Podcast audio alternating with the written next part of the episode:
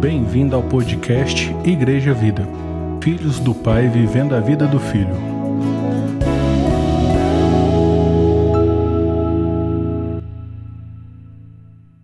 Graça e a paz do nosso Senhor e Salvador Jesus Cristo. Amém.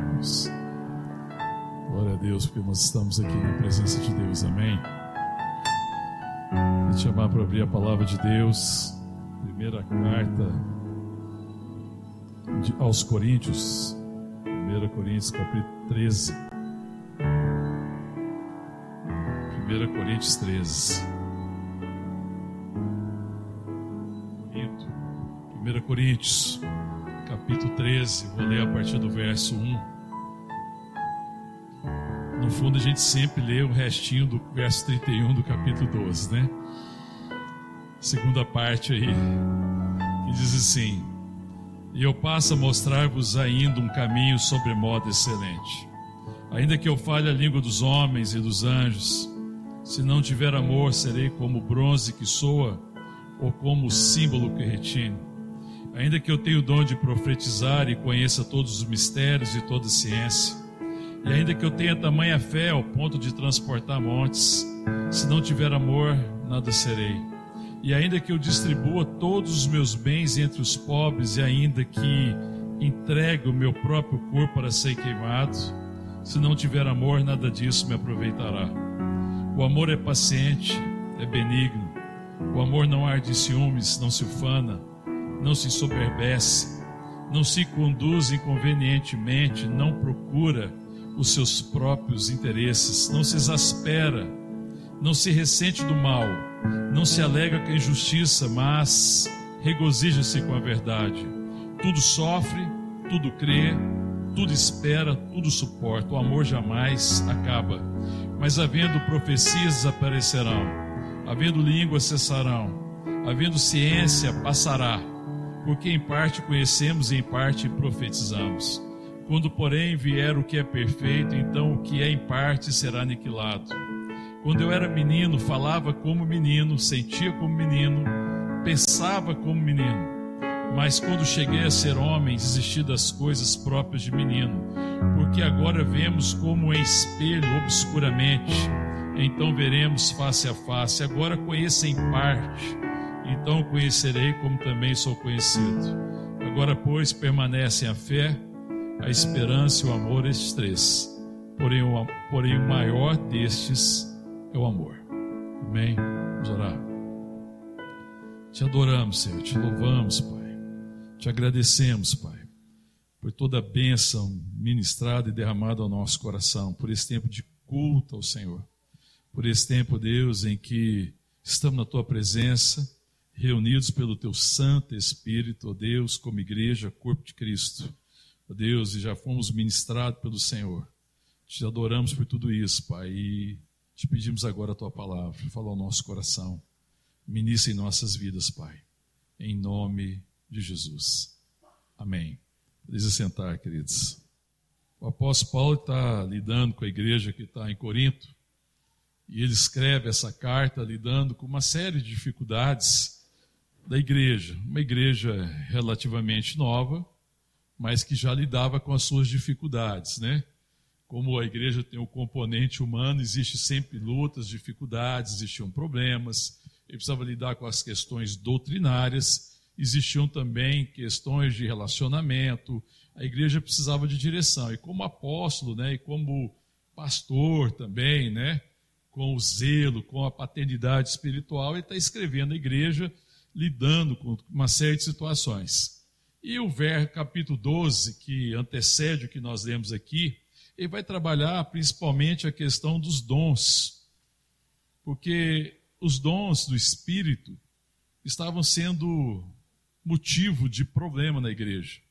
Ele vai lidar com a necessidade da unidade, ele vai falar da variedade dos dons, que os dons eram diversos, que o ministério também era diverso, da importância do ministério, e que não existia, na verdade, um dom mais importante. A gente não vou gastar tempo para falar disso, mas depois, se você quiser ler lá o capítulo 12, ele vai falar é, de que todo, todo membro é importante, que todo tem um lugar, aqueles que parecem de menor importância, nós damos mais importância, e vai falando dessa variedade que existe, mas da unidade. Fala, são muitos, são muitos membros, mas um só corpo. É Deus que opera tudo. Né? Os dons foram dados pelo Espírito Santo. O Senhor colocou cada um no lugar que lhe aprove, na sua sabedoria, na sua graça, na sua soberania, ele fez isso. E aí ele está lidando com essa questão. E como eles estão tendo essa dificuldade, e depois ele vai para o verso, capítulo 13, que ele vai concluir, falando que o amor é o dom supremo. E que eles deveriam buscar os dons, que eles deveriam é, é, exercer os dons, mas que eles deveriam usar, buscar um caminho sobremodo excelente, porque o amor era o meio em que os dons deveriam fluir. Os dons deveriam fluir no amor. E por causa, motivado por amor, eles deveriam buscar os melhores dons. É interessante quando você fala assim, ah, Paulo está dizendo que não tem dom mais excelente tudo, buscar os melhores dons, mas quando ele está falando de buscar os melhores dons, não está falando que tem um dom melhor que o outro. Ele está falando o melhor dom para mim, para você, é aquele que Deus me deu e que a gente exerce em amor. É isso que ele está dizendo. Ele está falando da forma de conduzir os dons. Porque isso gerava soberba, gerava orgulho. Porque aqueles dons que eram mais dramáticos e talvez mais visíveis, é, parece que acabava enchendo o coração de alguns irmãos da igreja em Corinto de orgulho. Porque parecia que eles eram superiores espiritualmente, que eles eram mais importantes. E aqueles dons que talvez fossem mais simples e mais comum, parecia que não tinha muita importância. Mas não existe dom sem importância. Porque Deus sabe da necessidade do corpo. E os dons foram dados para a edificação do corpo. E a palavra de Deus, o próprio Paulo já tinha falado no capítulo 8, é, que o conhecimento ensoberbece na perspectiva humana, mas o amor edifica. E que eles deveriam caminhar nessa perspectiva de entender o amor de Deus e que Deus estava dando eles a graça de serem participantes da natureza de Deus. E se Deus é amor, então também a gente deve caminhar em amor. É isso que, que Paulo está ministrando, chamando a igreja, exortando a igreja a caminhar assim. É por isso que ele fala assim: passo, eu passo agora a mostrar-vos ainda um caminho sobremodo excelente. Qual que é o caminho excelente, irmão? É o amor. E ele está falando, esse é o dom excelente. Porque no amor, o dom cumpre o seu propósito. O dom vai ser para a edificação do corpo. E a edificação do corpo traz a glória de Deus. A edificação do corpo fortalece a igreja.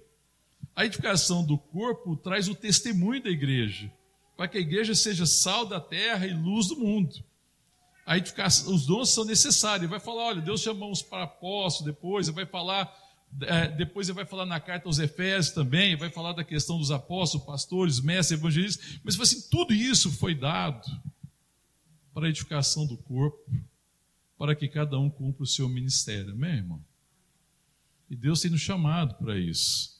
E está falando da importância dessa comunhão em amor, porque é onde os dons vão fluir, na comunhão que existe o amor que existe entre os irmãos. Aí o dom vai ser extremamente precioso e vai cumprir o propósito de Deus, aquilo que Deus tem. E aí, Paulo, ele começa a lidar, e primeiro ele vai definir essa questão do amor. E talvez seja uma dificuldade, muitas vezes, entender o amor. Nós vivemos uma geração no mundo que cada vez tem mais dificuldade de entender o que é o amor. Né? Porque as pessoas confundem amor com aquilo que elas gostam. Tem pessoas que falam assim: Eu amo isso. Ela não ama, ela gosta. Tem pessoas que falam assim: Eu amo Fulano mas ela não ama, ela gosta. Porque gostar é quando o outro me atende, é quando o outro faz aquilo que eu quero. Gostar é quando o outro está correspondendo, às vezes, à minha expectativa, aquilo que eu coloquei sobre ele. E a gente gosta dessas coisas, e a tendência é gostar. Mas amar, a gente vai descobrir se a gente ama quando a gente é desapontado, quando existe desapontamento. E aí, se no desapontamento, se você permanecer, buscando o bem do outro, e você está realmente amando. é, e essa talvez seja a dificuldade. Nós vivemos num mundo tão é, é, assim, em que as pessoas estão pensando tão em si mesmas, tão, voltadas para si, que as pessoas querem se cercar daquilo que elas gostam. E as pessoas perderam o entendimento e a perspectiva que nós somos criados para amar, amém, irmão? Nós não fomos criados para gostar das coisas. Nós não fomos criados para gostar das pessoas.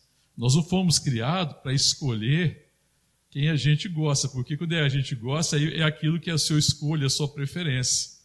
Mas nós fomos criados para amar aquelas pessoas que Deus tem colocado diante de nós. A nossa volta, em que pessoas que nós estamos tendo relacionamento e que precisamos amar, especialmente a igreja, que é o corpo de Cristo, amém? Que é a família de Deus, amém? E aí o apóstolo Paulo, ele começa falando de que o, a, a, muitas coisas que, que eles estavam valorizando, sem o amor, não tinha sentido. Ele fala assim, ainda que eu fale a língua dos homens, a língua dos anjos, se não tiver amor, serei como bronze que sou e como simples que retino. Por que, que ele estava falando isso? Qual era o dom que ele estava valorizando? Dom de línguas. É, era um problema, porque muita gente estava valorizando. Até hoje parece que isso é um problema. Porque fala assim: ainda que eu fale a língua dos homens, a língua dos anjos, se não tiver amor, serei como bronze que sou, como símbolo que retine. Naquela época ali em Corinto, havia adoração de vários deuses, falsos deuses. E uma forma de chamar atenção e de chamar as pessoas para o culto pagão era através desse, de, desses símbolos, desses pratos que batiam e de um outro instrumento que normalmente tinha uma nota só, não conseguia produzir uma melodia mas que era um chamado à adoração. E às vezes eram utilizados nos momentos de culto pagão, com propostas de chamar a divindade, que era uma forma de chamar a divindade, o falso Deus, e de expulsar os demônios. Eu não sei como é que dava certo isso, porque no que ele estava chamando, ele estava chamando era demônio, né? Porque é, existe um só Deus. Se você não invocar o Deus, o verdadeiro Deus, está invocando demônio.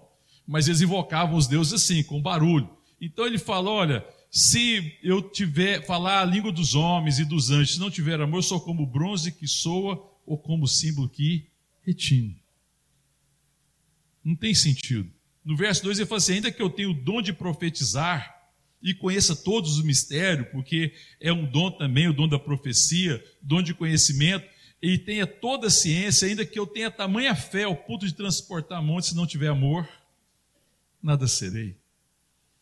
O amor é um caminho que de transformação, é o caminho que vai nos tornando semelhante a Jesus. Então não adianta a profecia, não adianta o conhecimento, não adianta o conhecimento de mistérios se eu não estou sendo transformado, se eu não estou me tornando mais semelhante a Jesus.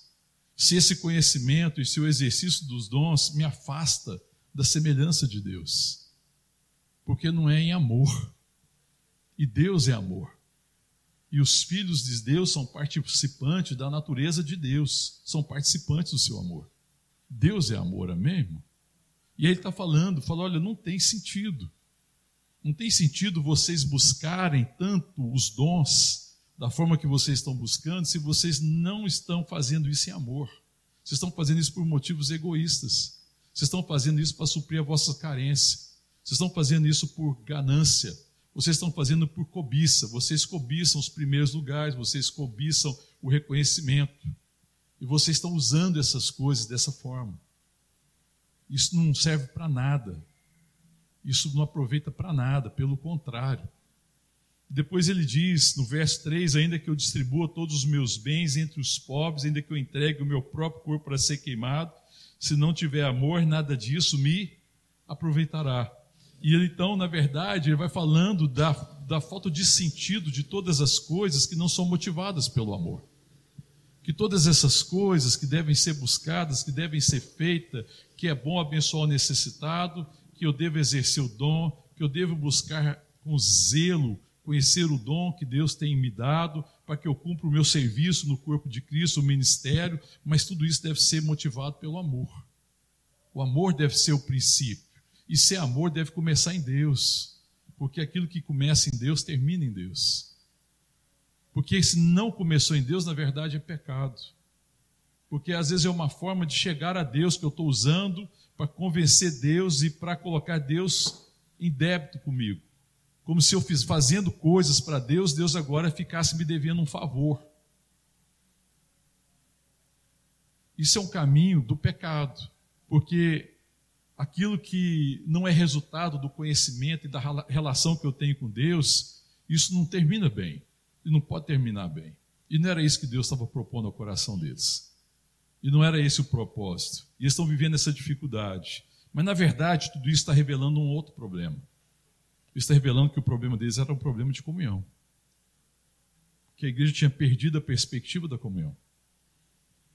A, a preferência pelos dons, a comparação, a questão da posição, a questão do julgamento, toda essa questão revelava a dificuldade da comunhão que havia na igreja. A igreja estava perdendo a perspectiva do amor e da comunhão. E aí isso acabava, acabava sendo uma consequência. Paulo está chamando a igreja para voltar ao lugar certo. A comunhão com Deus, com seu amor e com os irmãos. Por isso que aí ele começa a dizer no verso 4, e ele vai falar aqui que o amor é no 4, no 5, no 6 e no 7. Ele vai falar o que o amor é e o que o amor não é. Amém? Então ele começa a falar a respeito disso, né, de que a vida da verdade cristã sem amor não tem sentido, é nada. Isso é um pseudo-evangelho, isso não é o evangelho, isso não é o cristianismo. E isso era muito ruim para o crescimento da igreja, porque isso não trazia o crescimento, não trazia a semelhança de Cristo, e isso roubava o testemunho da igreja. E aí ele diz o que? O amor é, vamos lá no verso 4, o amor é paciente, que o amor é mais? O amor é benigno. Sabe, querido, quando eu penso no amor ser paciente e o amor ser benigno, na verdade, está é, é, é, tá muito associada essa questão da paciência e da benignidade, e a benignidade é até um componente ativo, é quando eu procuro o bem do outro. O amor é benigno. O amor sempre procura o bem do outro. Sempre. Eu, isso precisa estar no meu coração.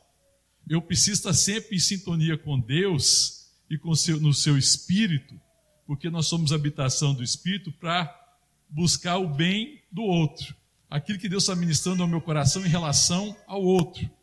Porque Deus está cuidando de mim, eu não preciso viver em função dos meus interesses mais, porque dos meus interesses cuida Deus.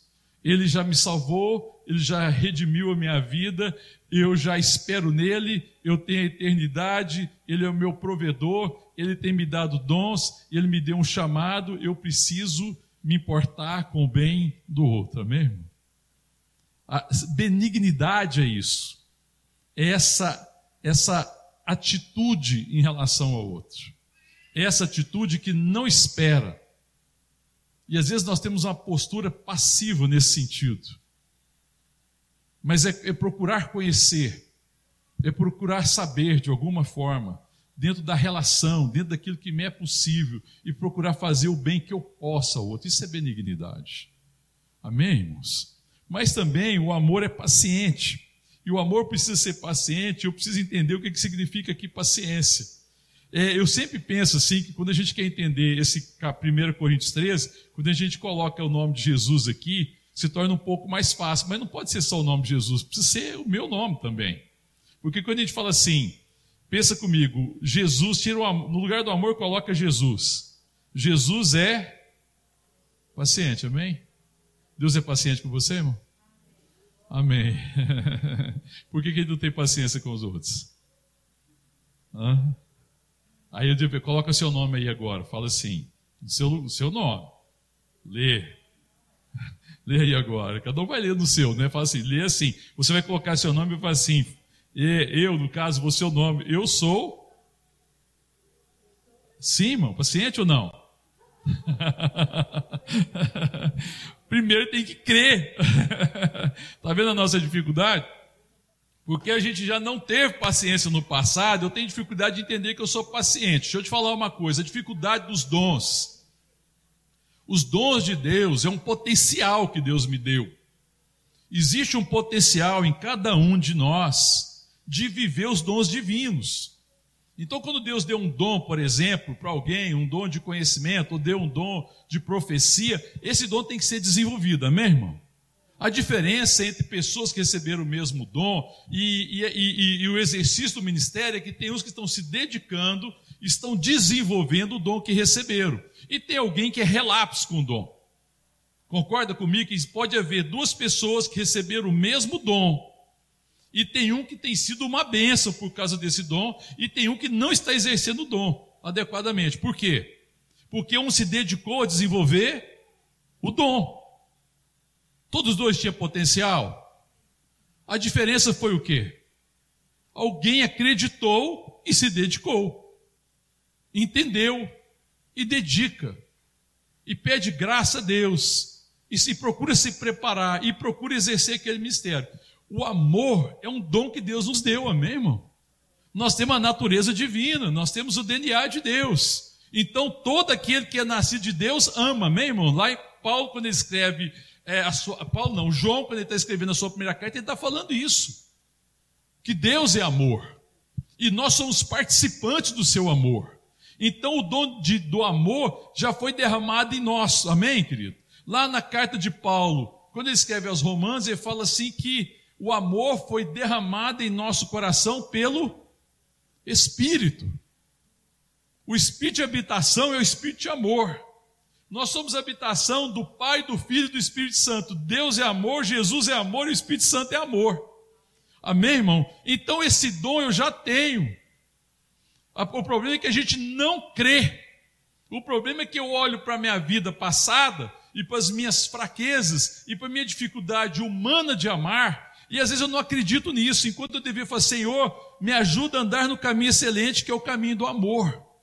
Porque o Senhor é amor, então eu quero ser paciente como tu és. Amém, irmão? Mas a gente se conforma e fala assim: não, Jesus, tudo bem. eu é difícil, e fala sério, pastor. Que isso? Amar como Jesus, irmão? Por que, que a gente não crê? Se a palavra de Deus está dizendo isso. Paulo está falando, eu vou mostrar para vocês o caminho sobremodo excelente. Eu vou falar para vocês do caminho do amor. O amor é paciente. O amor é paciente, sabe por quê, irmão? Porque o amor é paciente. Porque o amor enxerga no, com os olhos da fé. O amor é paciente porque eu olho para o meu irmão e falo: Jesus, quem é esse? Que, que você pensa que Jesus fala quando a gente pergunta a respeito de uma pessoa que é próxima da gente? Jesus fala: Esse é aquele que eu amo. E, e eu quero me revelar a Ele através da sua vida. E o Senhor é que vai me dar a certeza desse amor e vai me dar a perseverança de permanecer pacientemente amando. Sabe por quê? O amor, ele não busca mérito no outro. O amor ama porque a sua natureza é assim. O amor ágape, que a palavra é, do amor ágape, o amor de Deus, o amor sacrificial, não era muito conhecida e nem usada naquela época. Porque não tem nada a ver com esse amor do mundo. Né? Porque o amor ágape é o amor que provém antes da natureza daquele que ama. O amor ágape provém da natureza daquele que ama e não do mérito do ser amado. Porque a gente pensa assim, por que, eu tenho dificuldade de ter paciência com as pessoas? Porque eu falo assim, não, é, não dá para ser paciente com ele. Não, com a, com a Ana Cláudia eu consigo ter paciência. Amém, Ana Cláudia? mas às vezes eu posso falar assim, não, mas com o Kennedy não dá para ser paciente. Porque eu penso que ele não merece a minha paciência, ele não merece que eu seja paciente, mas o amor não, o amor, ele não busca o mérito do outro. O amor conhece a sua natureza, Deus é amor. Os filhos de Deus têm a natureza de Deus, são participantes do seu amor e devem amar como ele ama. Amém, irmão? Então, quando eu tiver que amar, eu tenho que buscar no outro que eu amo, no ser amado, as condições, ou eu busco aonde, irmão? Em Deus. E aí, quando Deus fala, não, é para continuar amando. E quando Deus fala assim, faz o bem para ele. Sabe aquela hora que Deus fala para você que é para fazer o bem? Você fala assim, Deus, você não está entendendo. Eu estou falando em relação a fulano. Parece que Deus tá, não, não, prestou atenção, entendeu? Ele fala, Deus, eu vou falar de novo. Deus, eu estou falando de tal pessoa, você está entendendo de quem eu estou falando? Aí Deus falou assim: não, é para você continuar amando ele. o amor é paciente, porque por que, que ele é paciente? Porque ele conhece, porque ele enxerga com os olhos da fé. E ele só é paciente porque ele tem uma esperança que é resultado do conhecimento. Não é qualquer esperança essa paciência aqui é a paciência da esperança mesmo. Essa paciência não é a paciência daquele que é passivo. Você já viu alguém que você fala assim, ah, fulano é tão paciente. já viu? Mas não tem nada a ver com essa paciência. É paciente em permanecer amando. É paciente em esperar. É paciente em continuar amando contra todas as possibilidades. É paciente em continuar amando, mesmo quando o ser amado parece não corresponder em nada. Mas não importa se ele corresponde, porque eu entendi que eu fui chamado é, para fazer justiça, e justiça é eu ser Cristo para o outro. Justiça, na perspectiva divina, não é dar para o outro o que o outro merece. Não é isso. Isso é juízo. Dar para o outro o que o outro merece chama-se juízo. E a gente às vezes confunde a justiça de Deus com juízo. Juízo é quando eu, eu olho para o outro e falo que você merece é isso. O, o veredito é esse, então agora você vai receber o que você merece. Toma. Justiça é quando eu entendo que eu merecendo a morte, a destruição, Deus me amou, se entregou por mim e eu fui justificado no amor através do seu sangue e agora eu sou para o outro Cristo, eu sou para o outro a expressão de Deus, eu sou para o outro que Deus quer que eu seja. Eu entendi que meu chamado é ser uma expressão do Deus bendito. Isso é justiça. Justiça é isso. Justiça é me assemelhar a Jesus naquilo que eu faço para o outro. Isso é justiça. E o amor de Deus é paciente. Porque o que eu queria de Deus e precisava de Deus era essa paciência comigo. E às vezes a gente não tem paciência com as pessoas porque nós é, é, não gostamos do que elas estão fazendo. Porque às vezes estão me contrariando. E aí eu falo assim: não, não dá para amar mais. Sabe aquela história de alguém que fala que já amou e agora não ama mais? Sabe, já viu alguém falar assim: não, não amo mais Fulano? Já ouviu? Você já falou para alguém isso também? Não, não, mãe, não. Não dou conta, não. Acabou, chega. Acabou o amor. É, essa história de acabou o amor. Nunca amou. Gostava. Nunca amou. O próprio Paulo aqui ele vai dizer no verso 8: o amor jamais acaba.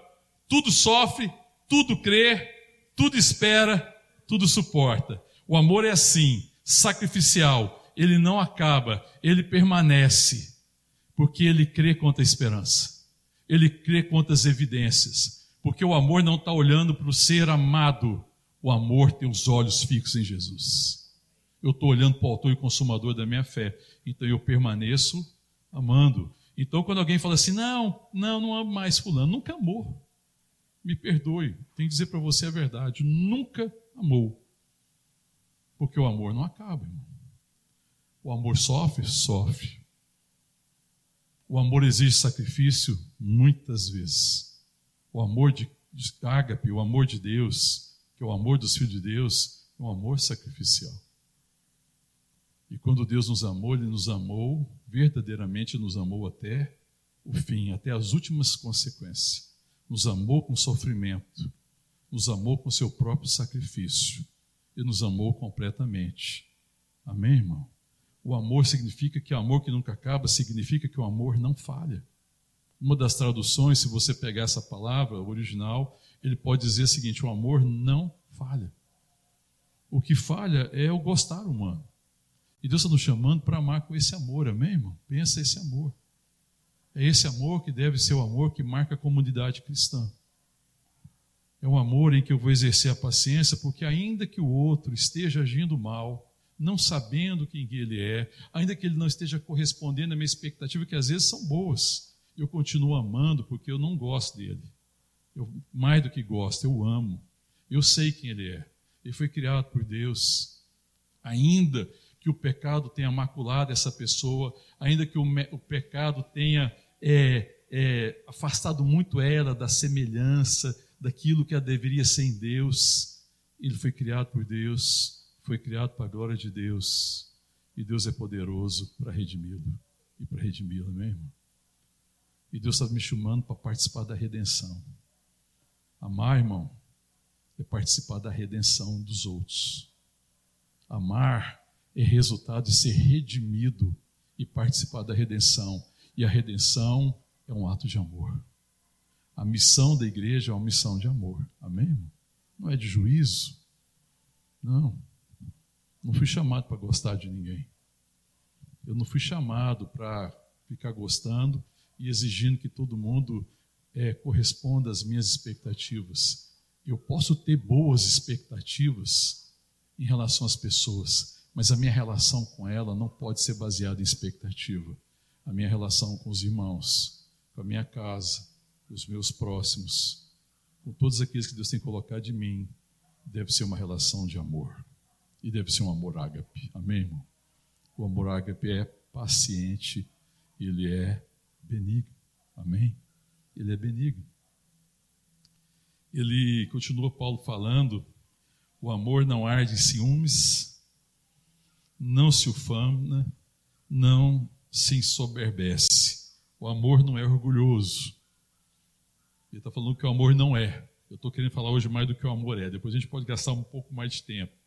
Mas ele fala: não arde em ciúmes, porque às vezes as pessoas ficam enciumadas. Não, mas parece que aquele ali é o queridinho, parece que aquele ali está favorecido, parece que aquilo. Você tem, você, existe ciúme no meio da igreja, irmão? Tem ou não tem? Tem, por vergonha nossa. Isso não é atitude de amor. O ciúme é porque eu não estou gostando, você entendeu? Ciúme é o seguinte, eu não estou gostando. é ciúme assim, pastor, não estou gostando do jeito que você está me tratando. Você está tratando melhor ele e não está me tratando tão bem. Isso é ciúme, está entendendo? Ciúme é um juízo que eu estou fazendo sem conhecer o motivo do coração do outro. Eu fico enciumado. Eu estou falando ciúme nesse pior sentido, está entendendo? Porque esse é o sentido do não amor. O amor não, não tem esses ciúmes. Ele não se ufana. Né? O amor ele não faz para ser reconhecido. O amor a gente não faz para ser reconhecido, muito pelo contrário. O amor é extremamente discreto. O amor, quando realiza a sua obra, ele não toca trombetas. Porque ele não precisa do reconhecimento. Porque eu estou simplesmente fazendo aquilo que é a minha natureza. Se eu não amar, eu não vivo. Eu desejo viver. Viver é amar, amém, irmão? Amém? Viver é amar.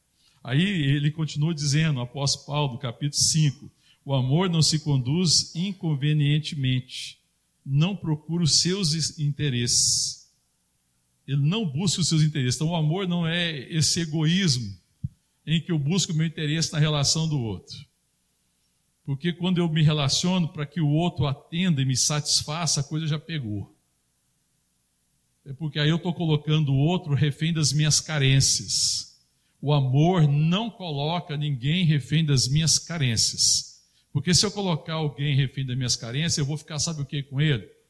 Pergunto para você, irmão, irmão, se você colocar alguém refém das suas carências, o que você vai sentir por essa pessoa?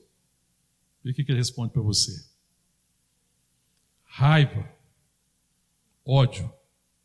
Sabe por quê? Porque não tem ninguém nesse mundo que é capaz de atender, na perspectiva humana, as nossas carências e cobiças. Só o Filho de Deus, amém?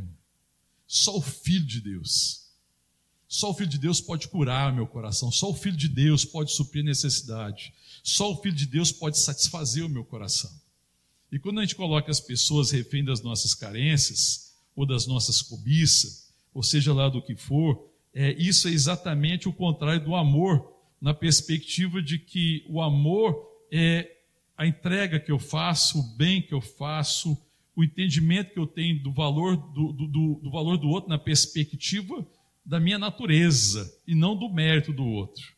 Agora, quando eu coloco alguém refém das minhas vontades, eu vou começar a me relacionar ao outro pelo mérito. Eu falo assim, bom, não está merecendo. Sabe aquele negócio que a gente fala assim, você não está merecendo. Essa palavra merecimento é uma palavra complicada, né? Eu, eu, eu conheço algumas pessoas que não estão de falar assim, não, mas você merece. Eu penso comigo, eu não mereço nada, filho. Tudo que eu tenho recebido é graça sobre graça. Não, mas você fez isso, você merece. Eu não mereço. Arreda, Satanás. Você não está falando das coisas de Deus, está falando da, das coisas da carne. Que merecimento, irmão. Se você fala, se falar de merecimento, o que, que eu e você merecemos? A morte, a destruição. Que história é essa? Sai para lá, Satanás. Eu não quero o que eu mereço. eu não quero o que eu mereço. Eu quero cumprir o chamado. Eu preciso é de ser amado e não merecimento. Eu preciso ser amado porque eu não tenho mérito suficiente para ser amado como eu preciso. Porque eu só falo assim, não, gente, eu mereço, eu tenho mérito e é só vocês me amar porque é fácil, porque o meu mérito é suficiente para vocês me amarem. Socorro, hein? não, irmão. Não existe mérito. Não existe merecimento. O amor não busca o mérito do outro. O amor ama porque é da minha natureza amar. Eu continuo amando porque eu estou olhando para Deus. Eu estou enxergando o outro na perspectiva de quem ele é em Cristo, de quem eu sou em Deus. Filho de Deus, que tem a natureza divina. E eu glorifico a Deus manifestando essa natureza. Amém, irmão? E continuo caminhando nessa perspectiva e aí sim, eu vou estar tá, é, sendo uma bênção na vida do outro, eu, vou, eu não vou estar tá conduzindo inconvenientemente, eu não vou estar tá buscando os meus interesses. Eu estou buscando os interesses do alto também, irmão. Eu estou buscando os interesses de Deus. A nossa grande necessidade, a minha e a sua e da igreja, é conhecer o que vai no coração do Pai. É saber Pai, qual que é o interesse do Senhor a respeito dessa pessoa?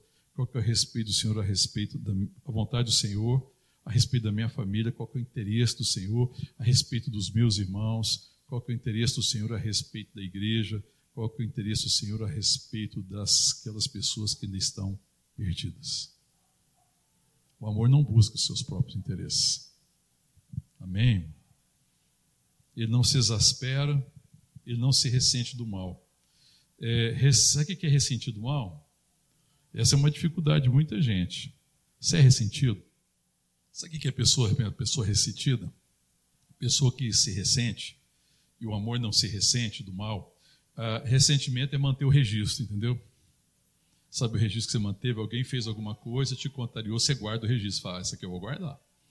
Aí acontece, você pega lá e fala, ó, oh, está registrado contra você. Isso aqui pesa contra ti. Tenho contra ti. Sabe, a gente mantém um registro daquilo que nos ofende, daquilo que pode me magoar. Quando, na verdade, o amor é perdoador. O amor perdoa. Deus é perdoador, amém, irmão? E quando a gente não perdoa, qual que é o problema de não perdoar? Você mantém o registro. E se você manter o registro, você vai se ressentir. E você vai sentir aquilo muitas vezes. E aquilo adoece o nosso coração. Aquilo adoece a nossa alma. Então, quanto ao, ao perdão, eu preciso realmente perdoar como Deus me perdoou. Porque o perdão é essa atitude em Deus de saber quem eu sou e que eu fui tão perdoado por Deus, que eu fui amado por Deus, que a única coisa que eu posso fazer contra aquilo que pode ter feito mal a mim é perdoá-lo e não guardar o registro. Porque perdoar também não significa que eu concorde com a atitude, jamais significa isso. Significa que eu não vou guardar o registro. Significa que eu não vou deixar meu coração ser contaminado, porque o meu coração, ele não é um depósito de lixo para guardar o registro de Satanás, que é o que eu guardo. O meu coração precisa guardar é a palavra do Deus vivo. O, o meu coração tem que ser guardado, porque dele flui as fontes da vida. E, e, ressentimento é manter o registro. Mantém o registro, você está lá e você está lembrando. Sabe aquela pessoa que toda vez que você vê ela, você fica ressentido? Nós precisamos aprender a perdoar. E às vezes, no meio da igreja, no meio do povo de Deus, o motivo da nossa comunhão, às vezes, não crescer, não caminhar, é porque às vezes entre nós há ressentimento. Não deveria ser assim. Você fala, não, é só não falar, não vou ligar. Não, se você está sentindo sempre que você encontra alguém, você está ressentido e você guardou o registro. É preciso perdoar. É preciso colocar diante de Deus, amém? Porque o pessoal tem uma mania de jogar isso debaixo do tapete. Quem propõe você manter debaixo do tapete e não tocar no assunto chama-se Satanás, porque ele sabe o tanto que isso é nocivo para o nosso chamado. Porque você vai ficar ressentido. Aí você fala assim, aí depois a pessoa às vezes pode errar. Está vendo? Estou falando. Não dá, tá vendo? Não tem condição. Quando eu deixo Deus cuidar do assunto e eu perdoo, eu estou colocando na mão de Deus para que Deus lide com aquilo. E se alguém errar comigo, eu não estou é, permitindo que aquilo contamine meu coração se ele errar de novo. Eu não vou ficar ressentido. Eu vou perdoar quantas vezes for necessário. Tanto que Pedro, ele pergunta para Jesus, lembra pergunta de Pedro? Senhor, quantas vezes eu devo perdoar meu irmão? Hã? Sete vezes. Lembra que ele pergunta? Qual é a resposta de Jesus? Hã? Sete vezes, não, Pedro, eu não te digo sete vezes, mas setenta vezes sete. Significa que você tem que continuar perdoando, é isso que significa. Porque, é, deixa eu te dizer uma coisa: quando alguém erra com você, provavelmente vai errar uma vez, duas vezes, três vezes, quatro vezes, cinco vezes, sete vezes, oito vezes, dez vezes. Mas o amor cobre multidão de pecado. Amém, irmão? Em Cristo, eu vou continuar perdoando porque às vezes esse é o caminho da sabedoria de Deus de salvar e de redimir aquele que está errando. Não é me entregar para sofrer, mas é perdoar. Está entendendo? Então, o amor não, não se ressente do mal. Olha o verso 6: o amor se alega com o quê? Não se alega com a injustiça, mas regozija-se com a verdade. O amor ele não se alega com as coisas injustas, com a injustiça que ocorre nesse mundo, com a injustiça dos homens, ele não se alegra, mas ele se regozija com o quê? Com a verdade. E a verdade é o prumo que todo homem precisa. Amém, irmão? A verdade é o prumo. A verdade precisa estar no meu coração. A verdade tem que estar plantada no meu coração. A verdade é uma pessoa, a verdade é Cristo. Né? A palavra é o Verbo encarnado é a boca de Deus, é Deus falando. E essa verdade precisa estar no meu coração, porque o amor se alega com a verdade em todas as perspectivas, também na perspectiva moral. O amor se importa com os valores morais também. Ele não se alega com a imoralidade, mas ele se alega com a verdade. Depois ele fala no verso 7: o amor tudo sofre, tudo crê, tudo espera, o amor tudo suporta, o amor jamais acaba. Você tem dúvida que o amor sofre? Aqui está escrito no verso 7: o amor tudo sofre. Então não existe uma limitação para o sofrimento. O amor traz sofrimento. É uma pergunta fácil de saber disso, né? Pais e mães, o amor tudo sofre ou não? Sim, oh. tudo sofre não significa que é um mar de rosa, amor sofre. Quem tem filho sabe o que é sofrer. ai, ai, deixa eu perguntar para os cônjuges agora, marido e mulher: o amor tudo sofre? Hã? Sim ou não? Sofre. sofre. Eu conheço histórias e histórias né, de casamentos que foram curados, mas não sem o sofrimento de um deles que permaneceu amando, que continuou crendo, que continuou olhando para Jesus, que nunca desistiu e que sabia que tinha uma aliança. E por causa dessa aliança, Deus deu graça. Amém? Eu não posso impedir, às vezes, o outro de ir num casamento. Infelizmente, isso acontece. Mas eu falo assim: nunca pegue a porta você. Se o outro pegar a porta, paciência. Não é porque, infelizmente, acontece. Mas eu, o casamento é uma aliança de amor, é um compromisso de amor. E esse amor só é possível por causa de Deus. Amém? Irmão? Então o amor sofre. Jesus sofreu para me salvar. Amém? Glória a Deus, irmão. Tudo crê. O amor não é que o amor é crédulo. O amor enxerga além das, daquilo que parece que é óbvio. O amor enxerga na perspectiva do Espírito. O amor crê porque ele tem revelação, porque fé é resultado de conhecimento. O amor é porque eu continuo enxergando como Deus está enxergando. E olhando com os olhos da fé, eu continuo crendo. Ele tudo crê. Ele crê nas pessoas que o mundo não crê. Já viu isso, irmão? Tem pessoas na igreja que a gente crê nelas. Não é que eu confio na possibilidade dela, é que eu estou enxergando ela como Deus está vendo, meu irmão. Lá na missão Resgate da Paz, a gente faz esse exercício. Porque eu, eu olho para as irmãs, que, as acolhidas, eu estou enxergando uma filha de Deus. E elas, não tão, não tão, elas mesmas não se enxergam assim. Elas demoram a conseguir compreender assim. Mas eu creio, mesmo que elas não creem.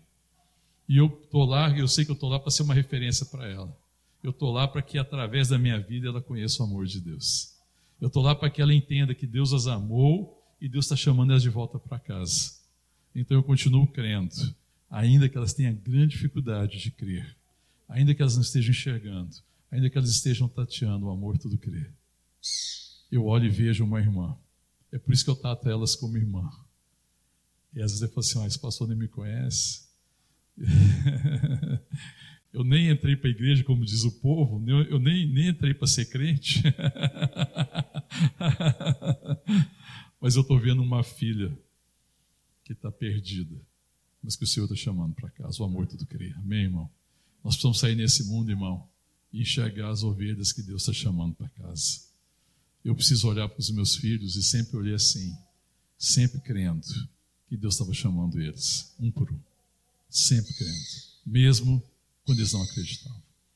Eu continuei crendo, porque eu precisava ser uma referência para eles desse amor que tudo crê, desse amor que tudo espera. E esse esperar é dessa esperança que eu te falei no começo, é da certeza. Por que, que o amor espera, irmão? Porque o amor tem certeza que a nossa obra em Cristo não é em vão. Não é esperar, quem sabe vai dar certo. Não, o amor não espera assim. O amor espera porque ele tem certeza. E eu creio que Deus te chamou hoje aqui, seja aqui no culto, seja através da, das mídias sociais para colocar esperança no seu coração, para que você espere, espere o milagre, para que você espere a cura, que você espere a conversão, para que você veja a glória de Deus, para que você veja a glória de Deus na sua casa, para que você veja a glória de Deus no meio das pessoas que você ama, que você não desista nunca e que você espere sempre, porque o seu coração não confunde, porque o amor de Deus foi colocado em nosso coração pelo Espírito Santo, e eu não vou ser confundido, não vou ser envergonhado, porque eu estou enxergando com os olhos espirituais. Eu estou vendo como Deus vê. Eu estou vendo aquilo que o olho natural não vê. Eu não estou vendo as coisas tangíveis, eu estou vendo as coisas do Espírito. É esse esperar, amém, irmão?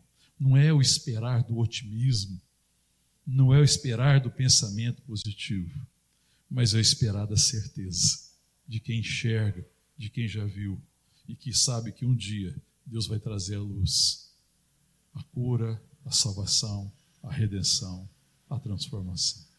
O amor tudo suporta. O amor é extraordinário, né, irmão? o amor tudo suporta. Nada impede o amor. Nada para o amor. O amor suporta as adversidades. O amor suporta a prova do tempo. O amor suporta é, a indiferença. O amor suporta todas as coisas. Deus suportou a indiferença dos homens. Deus suportou a incredulidade dos homens. Deus suportou a maldade dos homens. E Ele suportou tudo isso no Cordeiro de Deus o Cordeiro que tira o pecado do mundo, Jesus Cristo. O amor tudo suporta. Aí por isso que o verso 8 fala assim: o amor jamais acaba. Amém, irmão? O amor não acaba, irmão. O amor permanece para sempre. Tudo aquilo que é feito em amor permanece eternamente. O amor é a obra extraordinária, por isso que o caminho excelente é o caminho do amor. Porque o que é feito em amor não acaba, permanece. Essa é a obra que Deus está nos chamando, o caminho do amor, andar em amor, amar os irmãos, amar os perdidos, exercer o dom em amor, usar os dons para edificação da igreja, não ser um, um povo carregado de cobiça e de ganâncias, sabe? É, não, não, carregado é, dessas coisas de carência, mas um povo que é cheio do Espírito Santo e que caminha amor e que sabe que esse é o nosso chamado e que aquele que foi amado por Deus então deve amar como ele amou. E nós amamos porque ele nos amou primeiro. Amém, irmão? Se Deus nos amou de tal maneira, diz o apóstolo João, nós devemos amar uns aos outros. Amém, irmão? Se Deus nos amou de forma tão extraordinária, nós devemos amar uns aos outros. E o amor deve ser a marca da igreja. A igreja não deve ser uma igreja desapontada nunca, porque desapontamento é de quem resolveu gostar das pessoas, mas esperança é a marca de quem resolveu amar. Desapontamento é o caminho dos homens Esperança é o caminho dos filhos de Deus.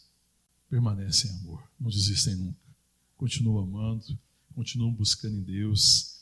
Eles não estão buscando seus próprios interesses, não têm uma relação idólatra com Deus. Porque às vezes, até com Deus, ele tem uma relação errada, né, irmão? A palavra não chama amar Deus. E muita gente fala que ama Deus. Eu já vi gente que diz que está amando Deus hoje, amanhã deixou de amar Deus. Não, estou amando Deus mais, não, porque me contrariou. Interessante, né, irmão? Então agora Deus não tem nem mérito para ser amado. É, não, Deus não fez o que eu queria, não fez no tempo que eu queria, não fez do jeito que eu queria, não é da cor que eu queria. Aí você está tá tendo uma relação idólatra, idólatra com Deus, porque o Deus que você se relaciona então é o Deus que você gosta, meu Deus que você ama. E Deus não é para ser gostado, irmão. Deus é para ser amado. E quando eu conheço o Senhor, o que Deus trabalha no meu coração é de fato o amor. E se eu amar a Deus, Deus que eu não vejo, eu vou amar meus irmãos que eu vejo. Esse é o sinal de que eu amo a Deus, quando eu amo meus irmãos. Aí eu posso dizer que eu amo a Deus que eu não vejo, porque eu tenho amado meus irmãos. E esse deve ser o distintivo, a prova do amor. Amar as pessoas e não gostar das pessoas. Não é simplesmente gostar, porque gosto passa, amor permanece. Amém, irmãos? Nós devemos ser esse povo que ama, né, que devemos dispensar para as pessoas o amor, porque nós somos filhos do amor. Deus é amor. Somos participantes do amor de Deus. É, e o gosto pode acabar, mas o amor jamais acaba. Paulo diz: o amor jamais acaba. E aí ele continua falando, depois fala assim: mas havendo profecias, elas vão passar. Ele está valorizando demais as profecias e não valorizava o amor. Desaparecerão havendo línguas também, cessarão. Havendo ciência, vai passar. Ele fala assim, porque em parte conhecemos e em parte profetizamos. Nós não conhecemos completamente, por isso que em parte nós profetizamos. Quando vier o que é perfeito, quando se cumprir o tempo de Cristo, então quem parte será aniquilado. Então, essa parte da profecia, da ciência e das línguas não tem mais sentido, porque nós vamos conhecer perfeitamente. Mas o que vai permanecer? O amor, a fé e a esperança. Qual que é o maior? O amor. Porque é o amor que me conduz ao conhecimento de Deus, porque Deus nos chama a amá-lo, amém, irmão? E não é possível amar Deus sem conhecê-lo. O conhecimento de Deus gera em mim o quê? Fé. Porque fé é resultado de conhecimento. A fé gera o quê? Esperança. Por isso que o amor é maior, porque ele é a raiz da fé e a fé é a raiz da esperança. Porque quem ama Deus, conhece Deus e quem conhece Deus enxerga o invisível. E quem enxerga o invisível espera não porque acha que vai dar certo, porque ele já vê a obra de Deus consumada. Eu já vejo a salvação da minha casa, eu já vejo a salvação dos meus queridos, eu vejo a rendição da cidade, eu vejo a transformação da igreja, eu vejo a edificação da igreja, eu vejo a cura dos perdidos, eu vejo os cegos vendo, eu vejo os paralíticos sendo curados, eu vejo as prostitutas sendo resgatadas, eu vejo Deus curando as pessoas e resgatando os perdidos. Eu enxergo pelos olhos da fé. Eu permaneço crendo, porque eu enxergo, a minha esperança é fundado na convicção da verdade que foi revelada ao meu coração pelo Espírito de Deus. O Deus que eu contemplo, o Deus que eu amo, o Deus que eu adoro, o Deus que eu inclino o meu ouvido para ouvir todos os dias, o Deus que me ensina o caminho, o Deus que é o caminho, o Deus que me faz permanecer no caminho, o Deus que enche o meu coração de amor. E o amor é aperfeiçoado no amor. Quanto mais você amar, ainda mais amor será dispensado no seu coração. Quando nós amamos, Deus dispensa mais amor ao nosso coração. E assim a gente é aperfeiçoado no amor. E Deus está nos chamando a isso, amém, irmão? A minha oração esses dias pela igreja do Senhor Jesus, no Brasil, em todos os lugares, é que a gente de fato volte à comunhão dos santos, ao amor a Deus, ao amor ao irmão, que a gente volte à essência de ser cristão. E o caminho excelente é o caminho do amor. Amém? Nós podemos fazer muitas coisas. Nós podemos profetizar, nós podemos ter conhecimento, nós podemos falar em línguas, nós podemos ter ciência. Mas se nós não tivermos amor, isso não tem proveito algum. Mas que haja no nosso meio ciência, conhecimento, profecia e línguas por causa do amor. Em nome de Jesus. Vamos orar, vamos ficar de pé.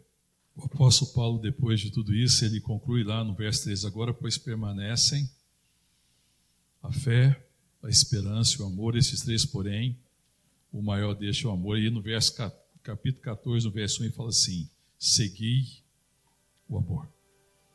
Amém, irmão? Como é que eu sigo o amor? Anda com Jesus Cristo, amém, irmão? Anda com o Senhor, anda na palavra.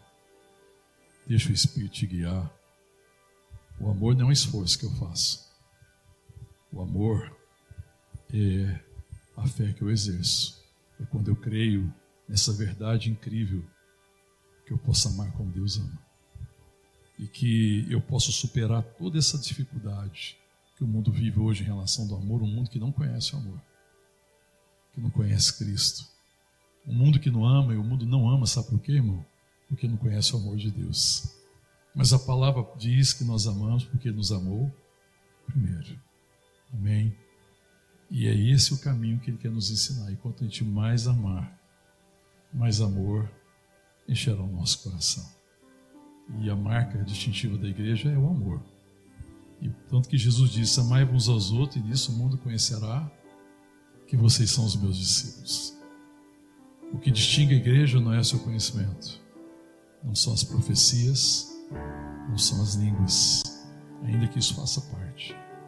O que distingue é o amor com que eu exerço os dons e o amor com que eu amo os meus irmãos. Sinal de que eu amo a Deus, que eu fui amado por Deus e que o meu DNA é o amor. E eu quero viver para expressar esse DNA, amém? Tem sido essa minha oração. Senhor, me ajuda a amar. Me ajuda a poder conjugar tudo isso aqui e colocar no meu no lugar do amor o meu nome. Que eu possa falar assim, que isso seja realidade para muita gente. Que muita gente na minha casa, na minha relação de trabalho, de convívio, possa ler 1 Coríntios 13 em mim. Amém?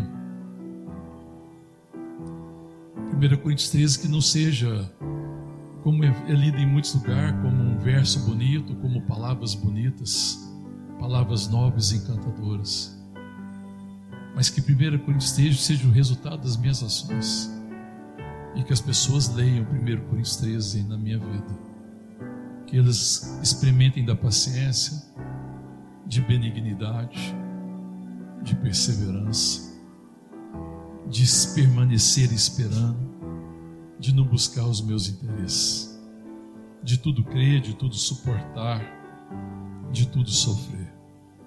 Amém? E que elas conheçam então o amor de Deus. E eu creio que esse é o chamado de Deus para nós, para que essa esperança permaneça no nosso coração. E se essa chama da esperança, desse amor, estava se apagando, eu creio que o Espírito Santo veio hoje acender novamente. E se ela se apagou por algum motivo, o Espírito é poderoso para acender, amém? Em nome de Jesus, nisso. Ele é poderoso para arder o amor no nosso meio, amém, irmão? Para que o amor não seja o nosso discurso, mas o que o amor seja a nossa essência. Os nossos atos sejam atos de amor. Para a glória de Deus. Fala com o Pai. Pede para Ele renovar esse chamado e trazer essa a luz, a essência de quem você é, amor. Em nome de Jesus.